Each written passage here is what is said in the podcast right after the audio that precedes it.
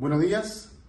subprefecto Mauricio Fuentes, jefe de la Brigada Antinarcótico y contra el Crimen Organizado de San Antonio. Vengo a comentar un procedimiento que se realizó el día de ayer en horas de la tarde por personal del equipo MT0 de la Brigada Antinarcótico y contra el Crimen Organizado de San Antonio, los cuales previa coordinación con el Ministerio Público y gracias a una orden de entrada y registro basada en una investigación con la Fiscalía Local, lograron eh, irrumpir seis inmuebles en el sector de San Antonio, límite con la comuna de Cartagena, sector de toma irregulares de terrenos, lugar en el cual eh, un clan familiar se dedicaba a la venta y distribución de diferentes drogas, eh, tanto clorhidrato de cocaína, cannabis sativa y base de cocaína.